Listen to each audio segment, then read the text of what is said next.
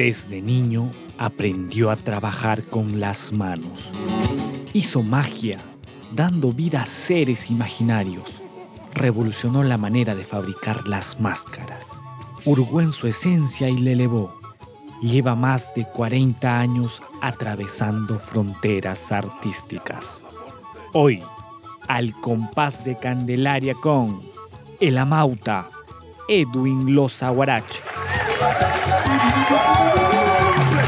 Distinguido invitado que nos acompaña, autodenominado como imaginero de máscaras altiplánicas, socio, expresidente y maestro honoris causa del Instituto Americano de Arte de Puno, acreedor de la medalla de oro de la ciudad por sus aportes al arte puneño y digno merecedor del título de Amauta de la Artesanía Peruana otorgado por el MINCETUR.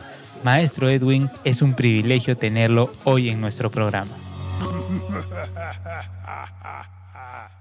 Muy buenos días, mis queridos amigos. Un fuerte abrazo desde las orillas del Titicaca, aquí en Puno, a 3.825 metros sobre el nivel del mar. Qué gusto tenerlo en nuestro programa. Hoy queremos conocer detalles sobre usted, señor Edwin. Cuéntenos sobre sus inicios en este maravilloso arte. Sabemos que nació en Mo y es justamente en este distrito en el que usted tuvo el primer acercamiento con la fabricación de máscaras. Cuéntenos, por favor. Yo he nacido en Mo un 2 de agosto de 1947 cuando Mo todavía pertenecía a la provincia de Huancané. Entonces, después de Mo, nos trasladamos con mi padre y toda mi familia a Vilquechico. Después de un tiempo, también lo trasladaron a Rosaspata. Yo te señalo esto porque ahí, en Rosaspata, es donde yo aprendí la tecnología de la máscara y aprendí también de que lo que hoy conocemos con el nombre de diablo no es diablo, sino es el dios de las minas, conocido con el nombre de Hanchancho, Chinchilico, Muki, Juaniquillo y también en el lado de Bolivia le llaman Tío. Entonces, para mí es muy importante señalar esto, porque gracias a un yatí, a un paco, a un curandero, es que yo este, llegué a conocer lo que ahora sostengo yo y señalo, de que en realidad lo que ahora se baila como diablada, no es sino la danza ceremonial al Hanchanchu, que es el dios de las minas. En esa, en esa época, eh, para construir el núcleo escolar campesino, necesitaban cualquier cantidad de agua para la fabricación de adobes. A raíz de esto es que mi padre cayó muy enfermo, cayó muy enfermo con una hemorragia que no se le paraba, una hemorragia nasal. Lo trajeron a Puno, etcétera, acá le dieron una pequeña curación, regresó a Rosaspata igual. Entonces el, el presidente del patronato escolar, él dijo, no, tenemos que curarlo porque acá hay un problema. Y lo trajeron a un yatiri, a un pajo, a lo que ahora llaman brujo. Y él agarró y, bueno, vio en coca y dijo, no, si no hacemos el pago ahora, el director del núcleo se muere. ¿Por qué? Porque el hanchanchu se lo va a llevar han debido primeramente hacer todo un ritual de permiso para que puedan sacar el agua. Y dicho y hecho, él fue el que me enseñó a mí que la deidad de las minas se llamaba Hanchancho. Cada vez que yo venía acá a la fiesta de la Candelaria de muy niño, siempre me gustaba ver a, los sicuris, porque acá había sicuris más que lo que ahora grupos con música de danza de instrumentos metálicos o las bandas que podemos decir a mí me, siempre me impresionó la, la figura de, de, lo que llamamos diablo. Y yo dibujaba y lo publicaba eso en el periódico mural de, de la escuela del núcleo escolar. Entonces yo tenía ahí en, en la habitación donde vivíamos y donde vino el, el, el, Yatiri para preparar toda la parafernalia para hacer el ritual. Entonces él conversando me dijo, eso que tú estás dibujando ahí, ese es el hanchancho, no es el diablo y hay que tenerle mucho respeto porque el hanchancho te puede castigar, así como te puede beneficiar regalándote oro, regalándote plata, regalándote cobre, ¿no? También te puede volver bien pobre y hasta te puede quitar la vida. Hicieron todo el ritual en homenaje al Hanchancho para pedirle permiso, etc. Y a partir de eso mi padre sanó y desde ahí es que yo sé y siempre he señalado que la danza de la diablada, ese nombre de diablada llegó con la catequización. El nombre original de, esta danza, pues la podemos señalar como la danza ceremonial al Hanchancho. Bueno, y después el, segundo, el segundo acontecimiento es, parece que todo estuviese concadenado. En la época de noviembre, acá en el altiplano, especialmente en Puno, y, en la mayor parte de, en el Perú más que todo, en el altiplano, se celebra pues el Día de Todos los Santos. Y para Todos los Santos, todo, todo el mes de octubre, la gente se prepara para hacer las famosas antahuaguas, o sea, las, las, las guaguitas de pan, las guaguitas de bizcocho, que ahora ya se está olvidando también aquí en Puno. Antes se hacía grandes bautizos, etcétera. Era todo, era todo una costumbre que ya pues se va olvidando. Entonces, para esa época yo tenía un profesor que muchos recuerdo su nombre, apellidaba Grimaldo. Este profesor era, era el profesor de, mi aula y nos llevó un día al río para sacar linki, o sea, el linki se llama a la arcilla que conocemos ahora.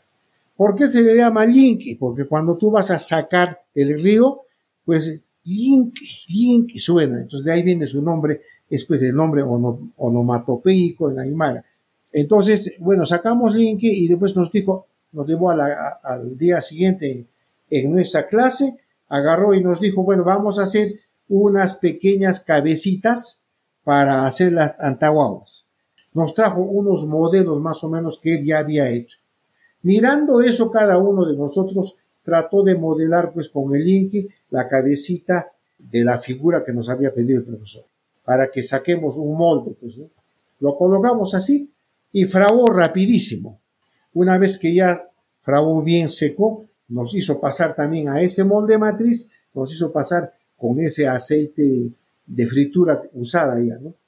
Lo dejamos ahí, volvió a preparar nuevamente, nos dio a uno, a cada uno una masita y con nuestro dedo pulgar comenzamos a apretar para sacar una mascarita. La mayor parte de nosotros logramos sacar una mascarita y luego nos llevó también al cerro a recolectar tierras de colores. En esa época, mis queridos amigos, no había acuarelas, no había témperas, eh, la pintura para las esmalte para, para las puertas, etcétera, era escasa. Él nos enseñó a hacer este, nuestras propias pinturas con tierras eh, que había en el cerro. Había tierra amarilla, tierra blanca, eh, esa, tierra rojita que, que llaman el rojo indio, que es casi rojo tirando a café. Había tierra ploma, ¿no? Eso nos hizo recolectar bien luego lo molimos bonito y con, una, con una telita de esas o con una media nylon nos hizo cernir y eso lo mezclamos con un poco de, cola. Con eso mezclamos la goma arábiga con un poquito de, de la tierra de colores y con pincelitos hechos de la pluma del gallo o de la gallina comenzamos a pintar nuestras caretitas para la tanta guagua. Después nos dijo, ahora van a decirle a su mamá que tiene que hacer una guaguita para, para esta caretita. Dicho y hecho, las mamás hicieron y después el día de, el día primero de todos los santos, a mediodía todos sacaron sus guaguitas, las chicas, las mujercitas se lo llevaban eh, en, su aguayito ahí cargados sus guaguitas a la plaza buscando un padrino para que le puedan bautizar a la guagua que había hecho.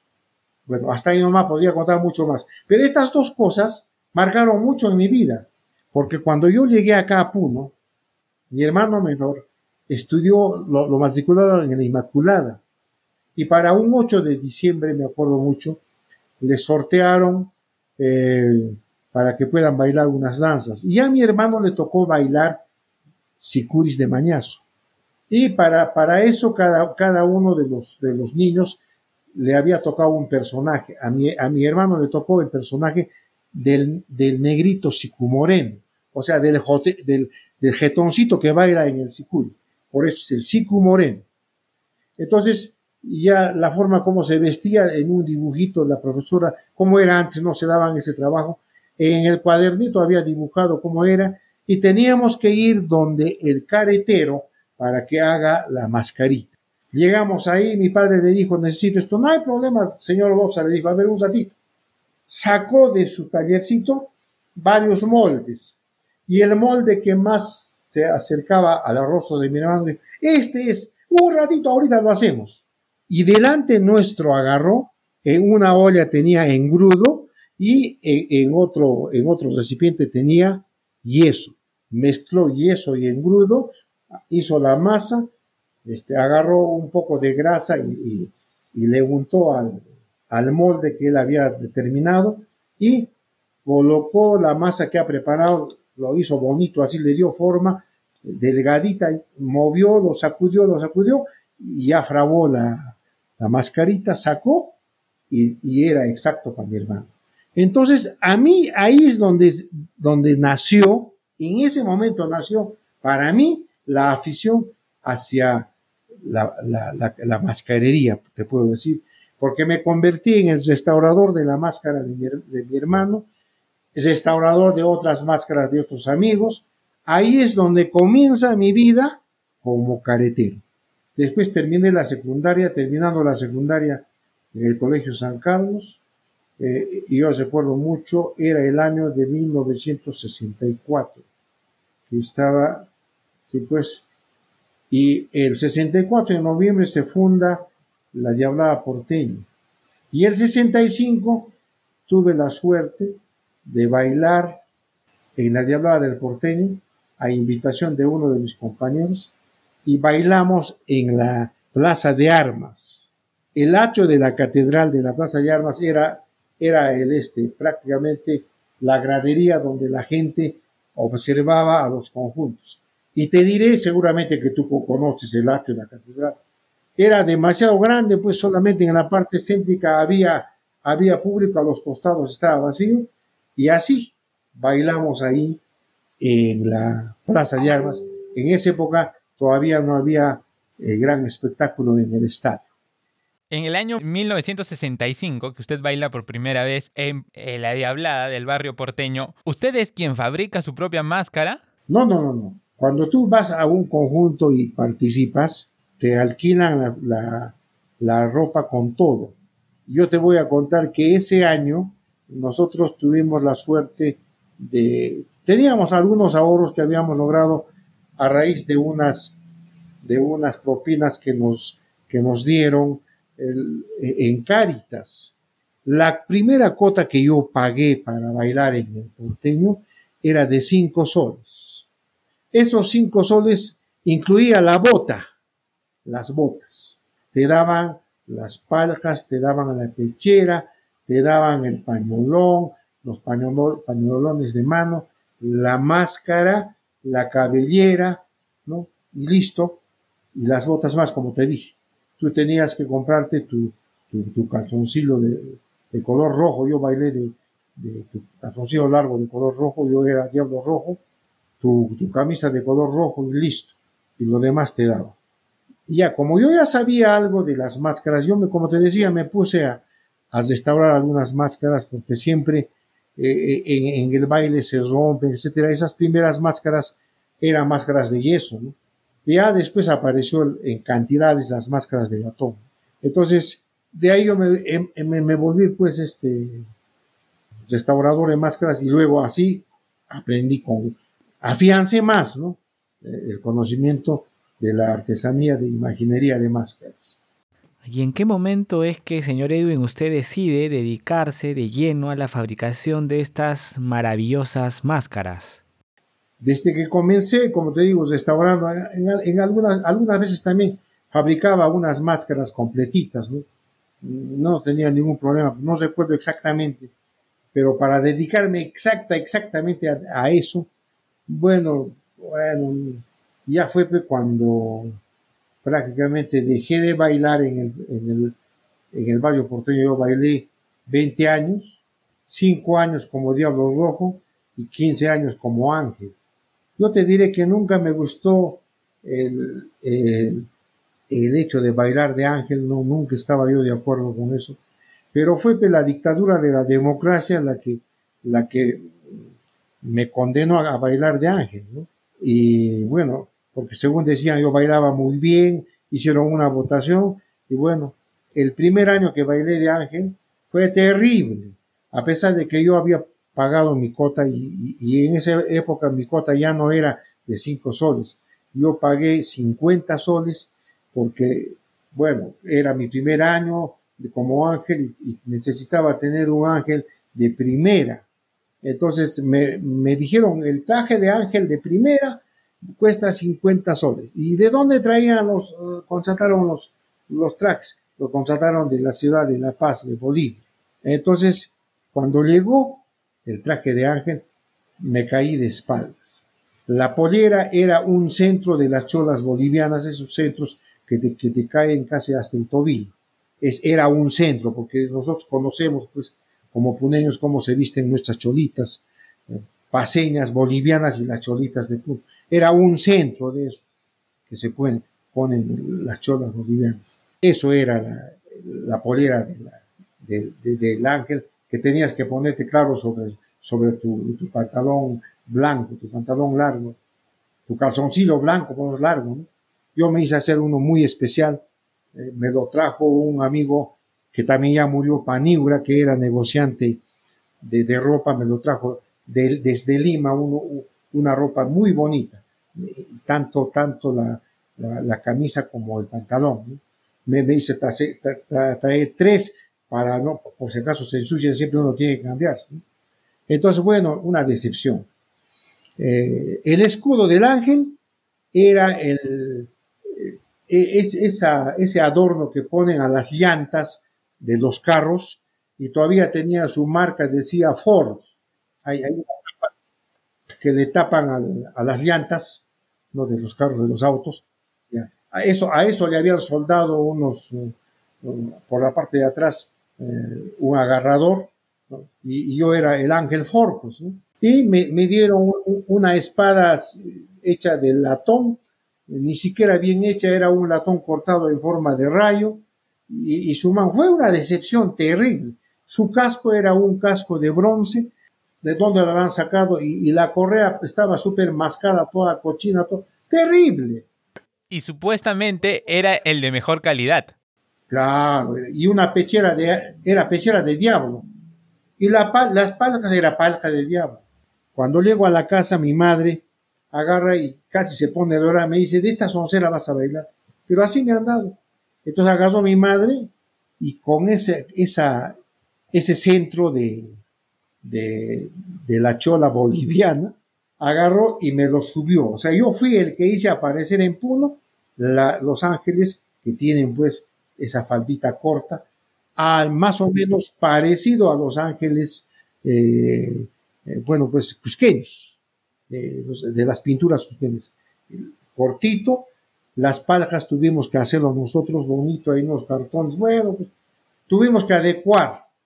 Lo que le salvó a mi traje es que yo tenía una faja de nueve décimos de plata, que era de, de mi mamá porque ella había bailado en Yunguyo, este, Culiahuada, y ella tenía así de nueve décimos, y eso también yo usé cuando era diablo, porque el diablo tiene su faja con monedas, ¿no es cierto?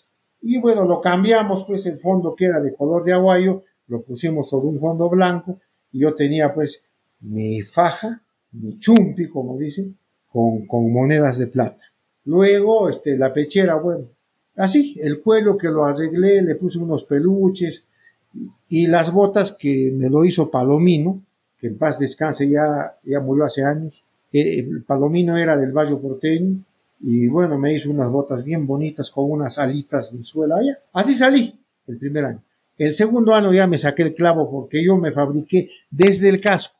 Me fabriqué desde el casco, me fabriqué el escudo, eh, me hice hacer otras botas yo, yo bordé la, una parte de las botas, me faltó alguno, algunas, algunas figuras para bordar, me lo, hizo, me lo hice bordar con un amigo Nina, que hasta la fecha sigue como bordador.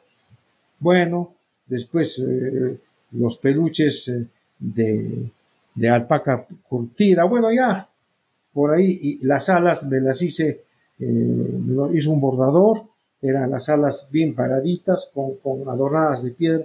Así salí el segundo año. Me acuerdo mucho, una señora me prestó una cabellera natural, mi casco estaba, yo me lo hice, me lo hizo Nina, el casco de latón, y sobre eso yo lo decoré totalmente con, con pasamanería, todo, era un casco seduciente. Y en los siguientes años siguió participando de la fabricación de su traje, de este, traje de ángel. Ah, yo, se lo vendía al bordador mi traje y, y, ese año me hacía otro. Y así ha ido pasando hasta que, bueno, logré, terminé pues eh, bailando, hice un total de 20 años, ya me retiré, desde, desde ahí ya me dediqué exclusivamente a lo que es, eso no quiere decir que no, no estaba haciendo, yo he estado haciendo las máscaras, pero dedicarme así exclusivamente a, a, la, a la fabricación de máscaras, bueno, desde ahí. Yo entiendo que no le dedica el, el 100% al, al tema de las máscaras, porque además usted es profesional de la educación con especialidad en química y biología y paralelamente dedicaba el tiempo a la mascarería. Claro, e, e, eso ha sido, como, se, como algunos dicen en inglés, mi hobby. Y bueno, también he enseñado en algunos momentos eh, en el CEO folclórico. En Puno se creó el CEO, el Centro de Educación Ocupacional para el Folclor. Y bueno, ahí el año de 1980, si mal no recuerdo, ya, ya dejé de ser profesor de química y biología en San Carlos y, y me trasladaron a ese CEO como profesor de, de máscaras de yeso. Ahí cesé yo en ese, en ese CEO. Y bueno, te diré que no he tenido la, la no, no, sé, no, no tenía capacidad, sino la acuciosidad de, de, ir contando la cantidad de máscaras que he hecho. He hecho muchas máscaras. Y también yo te diré que es increíble cómo ha ido desarrollando las cosas acá en nuestro medio. Tú sabes que dentro de, dentro de, la, de la concepción católica, eh, los ángeles ¿no? no tienen sexo, son asexuados. Pero en los Andes, los ángeles son ángeles y hay también angelitas, o sea, hay ángeles hembras y ángeles machos. En los Andes los diablos que también son asexuados en la religión católica, en los Andes, el diablo, hay diablo macho y hay diablo hembra, o sea, las diablesas.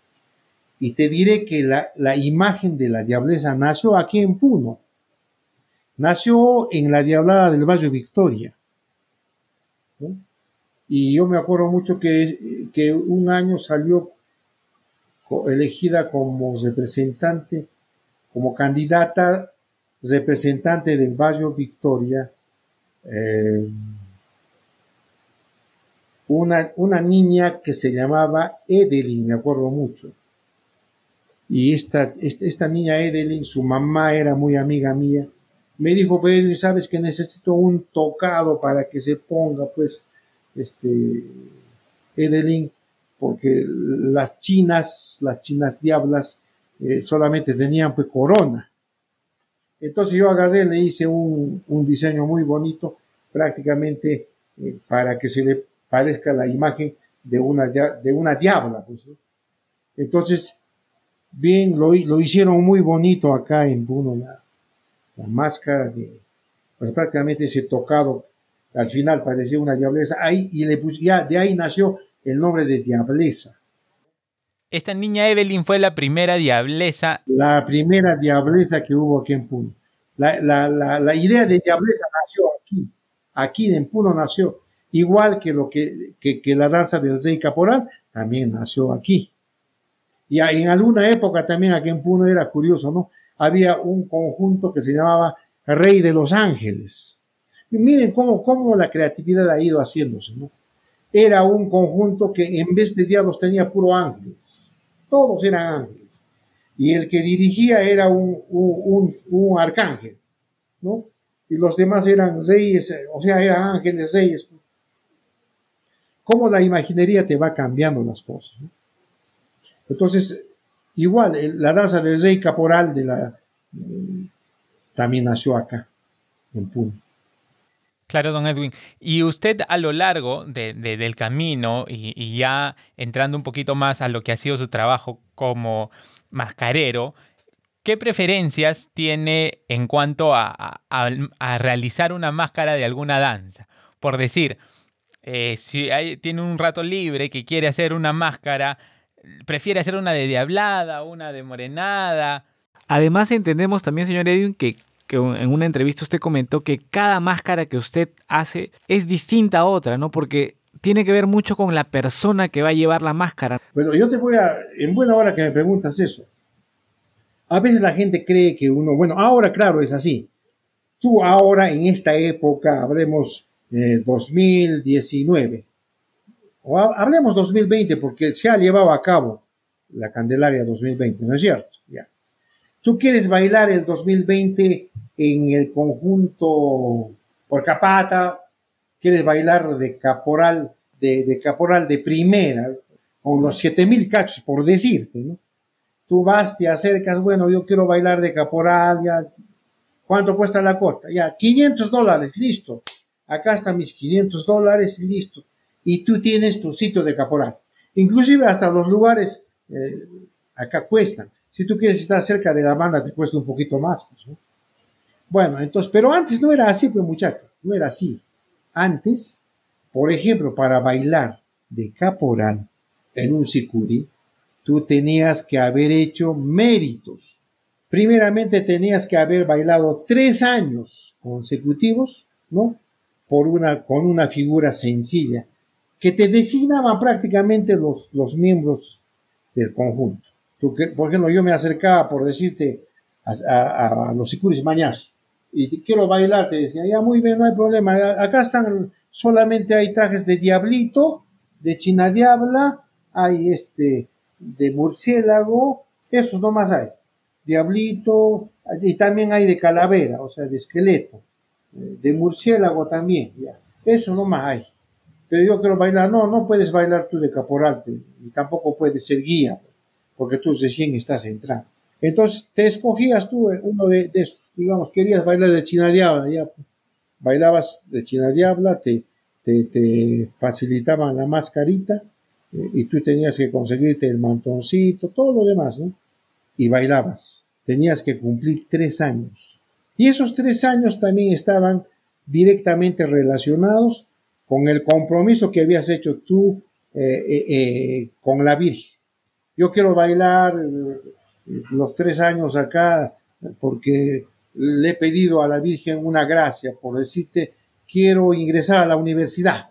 Ya, pues. Y estoy ahorita en tercer año de, secundaria. Voy a bailar tres años, cosa que termino mi, secundaria y, al siguiente año voy a ingresar a la universidad. Y con, con esa, con, con esa petición yo voy a bailar.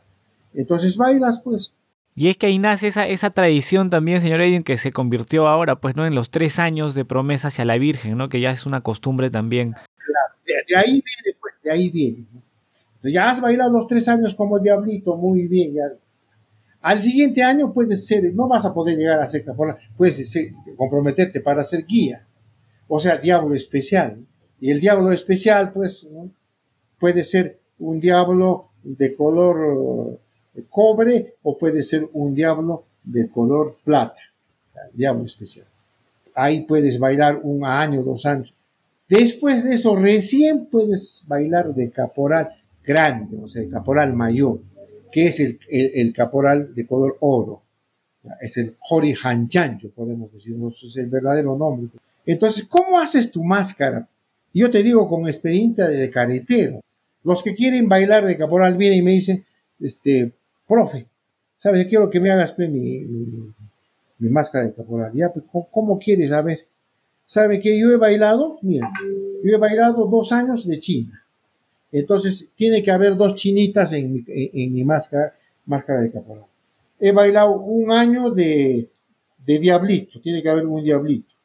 He bailado este, de guía, este, he bailado de guía en, en la fila de, de blancos, en la fila he bailado de guía y tiene que haber otros, dos, dos pequeños caporalitos. O sea, ya tienes cinco mascaritas dentro de tu, de, de, tu máscara grande. Y todavía hay algunos que dicen, ¿saben qué? Y hay, aparte de eso, todavía quiero que, que aparezca lo que mi, porque mi, he bailado con mi hijita y mi hijita ha bailado y dentro de esa, de esa caretita pequeñita, ahí encimita tiene que haber, por decir, eh, ha, bailado pues de, eh, de caimán, decir, ahí tiene que haber el caimáncito. Prácticamente es esa composición del caporal es una especie de un currículum vitae pues, del bailarín. Es una línea de tiempo eh, que va representada en la máscara. Claro. Ahora ya, como te digo, ahora ya no, pues ya no es estilo. José Mamani quiere bailar de caporal, yo quiero bailar de caporal del diablo de, de, de, los 7000 cachos, listo, no hay problema, pues, yo se lo hago. Va a, a, la diablada Bellavista, paga sus mil dólares y, y, va a bailar al centro con unas cuatro, cuatro chinas bien bonitas a su alrededor y, y va a bailar delante de la banda. ¿Por qué? Porque ha pagado su platita. Así es ahora. Antes no era así, pues. Y dígame, señor Edwin, a la fecha usted sigue realizando este tipo de máscaras tradicionales hechas, hechas de yeso y también sabemos que usted ha desarrollado nuevas técnicas para la, construcción de estas máscaras. Yo te voy a decir que conozco desde, la, desde esa, de esa, esa, tecnología de la papa rugby con el yeso, que son las famosas máscaras de yeso, ¿no? Hasta las máscaras que ahora se hacen de plástico, se, reciclan de plástico, se, hacen de, de, diferentes emulsiones. Yo, por ejemplo, estoy bien inclinado hacia la fabricación de, máscaras de material reciclable. Yo reciclo papel, reciclo este, acerrines, telas viejas, trapos, también te puedo hacer este, de diferentes eh, emulsiones plásticas. Yo, yo, yo no, no quiero jactarme, pero conozco casi todas las, las tecnologías que ahora se usan. Está bien de moda ahora en Puno, por ejemplo, la no sé si tú si te han contado eso. Aquí en Puno se fabrican los sombreros para, para los caporales, eh, para danza caporales de la tuntuna, podemos decir porque hay que diferenciar con los caporales, con el rey caporal de independencia, ¿no? esos sombreritos de, la danza, los caporales, se hacen de plástico. Claro, se hacen de plástico ahora. De plástico reciclado. Sí, sí, sí, es bien sencillo, ¿no? Se puede hacer cantidad de cosas con eso. Es posible hacer de todo. Y, usar también. Yo, por ejemplo, he hecho varias máscaras eh, con pan de oro, decoradas con pan de oro, pan de plata, eh, me han traído este, perlas, bueno, cada, cada uno trae a su gusto, ¿no? Claro que todo cuesta también. ¿Y el, y el peso aproximado de una, de una de estas máscaras hechas con estos materiales, aproximadamente de cuántos kilos tiene de peso? Mira, la tendencia de mucha gente es quitar el peso a la máscara, pero yo no estoy de acuerdo con eso. ¿Sabes por qué? Porque le quitas el peso a la máscara y le quitas la cadencia a la danza. La danza de, por ejemplo, de, la morenada es una danza bien señorial. Pues, ¿Y, ¿Y por qué señorial? Porque tienes que mantenerte bien erguido, ¿no? Para que no se te caiga pues la máscara, porque si la máscara no pesa nada, entonces vas a ver unos morenos sal, saltimbanquis. Y más si están con unas copitas encima, peor todavía. Claro. Ahora, por ejemplo, ¿cómo bailan los diablos en el sicuri? Bailan bien, caramba, su paso es bien erguido, bien recto, con, eh, eh, una postura especial. Y ahora, claro que ya ahora con, la, con, la, con la diablada moderna, con instrumentos metálicos, ya pues los diablos saltan eh, como, como, como pelota de ping-pong. ¿Por qué? Porque la máscara es de latón, pues. Y si se cae, digamos, la máscara de latón al suelo, pues lo levantas y al día siguiente te lo haces, te lo haces soldar igualito. En cambio, cuando tú tienes máscaras de otros materiales, siempre tienes que tener cuidado, tienes que mantener pues tu cuerpo bien erguido, y eso te da pues la presencia eh, eh, eh, en la danza, la postura de la danza. Es como cuando a, las que van a ser modelos, las señoritas modelos, les hacen caminar con unos libros en la cabeza. ¿Para qué? Para que sepan manejar bien el ritmo y la forma de caminar. Tienes que la danza tiene pues su, postura. Claro, don Edwin. Tengo dos preguntas para usted, según nos cuenta. Cada máscara es distinta, pero quiero consultarle. ¿Quién ha sido el personaje más exquisito en pedirle una máscara que le ha costado más trabajo realizarlo? Y otra, ¿cuál es la máscara que usted más quiere? Bueno, yo te voy a decir que todas las máscaras son como hijos, no hay preferencias. Hay máscaras de, de China Diabla sencillitas así, que, que son muy bonitas bueno, pues cuando se van, pues es como si estuviese dejándote tu hijo, ¿no? No hay ese sentido esto. Eh, a ver, la persona que me ha pedido, ahora último, me ha pedido, pues con mucha exquisitez, justamente José Mamán, me ha pedido una, eh, me ha pedido unas máscaras muy exquisitas, ¿no? Y bueno, y también he, tenido la suerte de restaurar y recuperar algunas máscaras antiguas que te voy a decir, cuando uno restaura, no es fácil. La restauración es todo un arte, eh, porque tienes que procurar hacer eh, las cosas como son. Aunque mira, había máscaras antiguas muy bonitas que por el hecho de la evolución agarran y le ponen algunos agregados que le quita el valor y la afea. Entonces, eh, estamos en ese plan. Cada, vez tenemos que conversar pues con la persona que quiere bailar la persona te dice, pero yo quiero que me pongas de un lagarto que, que me sale de la nariz, tienes que ponerle. Pero primero, ¿y por qué quieres que te salga el lagarto de la nariz? Tu nariz tiene forma de socavón, ¿cómo es eso? Y a veces uno tiene que hacer algunas, algunas fosas nasales exageradas para que puedas acomodarte al lagartito. Porque mira, el lagartito, el lagartito, aunque tú no creas, está bien relacionado con la cuestión de, de, de las minas siempre vas a encontrar, y es, y es toda una historia, es toda una leyenda. Eh, el lagarto hembra tiene una piedrita, tiene una piedrita que es de color verde. Y bueno, si analizamos esa piedrita es de sulfato de cobre más o menos, y, está bien relacionada hacia la zona minera aurífera. Entonces, cuando tú vas a, una, a un lagartito que está con su piedrita verde y le quitas la piedrita, vas a tener cualquier cantidad de fortuna. ¿Y dónde están esos lagartitos que tienen la piedrita cerca de las bocaminas? Y cuanto más antigua sea la bocamina, mucho mejor. Y todas las arañitas que ves ahí en las máscaras, eh, ves también unas mariposas, ves hasta unas luciérnagas. Claro, acá en, en, los Andes no tenemos, pero en algunos estados larvarios de algunos insectos sí tenemos algunos gusanitos que brillan. ¿no?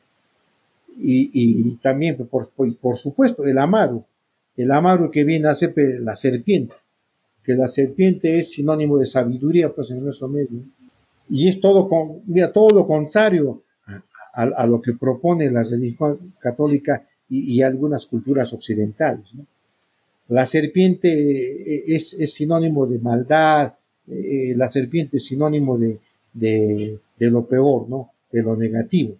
Pero en nuestro mundo andino, en nuestro mundo peruano, la serpiente es sinónimo de sabiduría. Si tú vas al Cusco, los yachayhuasis estaban con un símbolo de una serpiente. La serpiente es sinónimo de sabiduría, o sea, el amaro en otras palabras. Entonces, eh, hay, hay, el choque de dos culturas, pues. Ahora, por ejemplo, tú ves la, la Virgen María, ¿no? La Virgen María en, algunas en algunas representaciones está pisando a la serpiente. Entonces, ¿qué significa? Pues que eh, si nosotros somos una cultura que en, cuya iconografía la serpiente tiene un valor cultural grande, es sinónimo de sabiduría. Eh, si tú comparas esa, esa iconografía católica con nuestra iconografía, es completamente contrario, contradictorio. Y, algunos también dicen, ¿por qué los diablos bailan pues eh, para la Virgen?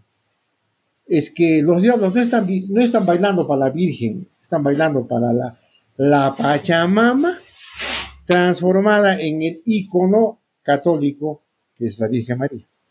Don Edwin, estábamos hablando de una máscara personalizada y difícil de hacer como la que le ha pedido José Mamani. ¿Cuánto tiempo le demora una máscara de esa categoría? Aproximadamente.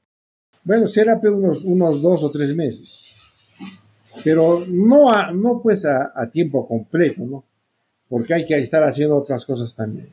se va sumando, se va sumando. Y como por ejemplo en un taller, eh, tú tienes eh, infinidad de máscaras pequeñas, qué sé yo, y vas haciendo una composición. Pues, y la composición está, claro, bien eh, orientada por quién va a ser el que va a bailar. A veces tú no tienes ese personaje y tienes que fabricar desde el molde, ¿no? Señor Edwin, tenemos el dato que el año 2010 usted recibió un reconocimiento bastante importante. Recibió el título de Amauta de la Artesanía Peruana. El que me ha dado ese reconocimiento ha sido el Ministerio de Comercio Exterior y Turismo. He recibido el gran honor y estoy muy contento también al mismo tiempo por eso. Y, y el gran compromiso de trabajar pues como Amauta. Y de ahí mi identidad profunda con lo nuestro, de ahí mi, mi, identidad con, el hecho de seguir investigando, barruntando, este, preguntando eh, y relacionándome con, con mucha gente para poder señalar con mucha claridad que nosotros tenemos nuestra identidad propia, que lo que llamamos ahora diablo, y que por eso también andan peleándose entre el Perú y Bolivia y ahora también ahora último Chile. Cada uno tiene pues su forma de ver las cosas. Pero nosotros como Perú, esa imagen de lo que ahora es diablo es ancestral. Viene desde épocas preincas. En algún otro momento conversaremos acerca de eso, con lujo de, detalles, eh, porque eh, hay que señalar con claridad de que nosotros no tenemos por qué estar, diré, entre comillas, limosneando eh, un, un, derecho cuando, cuando desde épocas ancestrales nosotros teníamos en nuestra iconografía, que hasta la fecha existe y que la puedes comprobar, la imagen del Hanchanchu, del Muki, de lo que ahora llaman tío, otros le llaman Juaniquillo, que es la deidad de las minas, y que, y que es una deidad que está que está pues ahí eh, bajo la tierra, o todo aquello que está por debajo, porque eh, nuestra concepción del mundo es dual, arriba y abajo, todo el mundo de la luz y de la oscuridad. Y el Hanchancho es una de las deidades del mundo de la, de la oscuridad que está encargado de los minerales y que ahora en este mes de agosto, y eso hay que señalarlo con mucha claridad, es el mes en el cual hay que hacer el ritual al Hanchanchu. Y bueno, de la mano del Hanchanchu debemos despedirnos, estimado maestro Edwin, no sin antes agradecerle por su buena predisposición y amabilidad para con nosotros y nuestro público.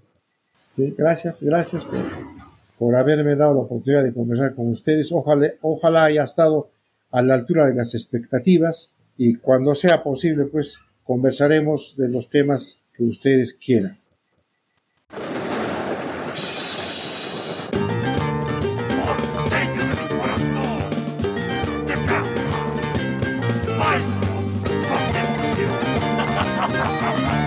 Gracias a todos por acompañarnos. Esto fue Al Compás de Candelaria. Para escuchar este y todos nuestros programas, suscríbete a nuestro canal de podcast que está disponible en las principales plataformas de audición. Los esperamos.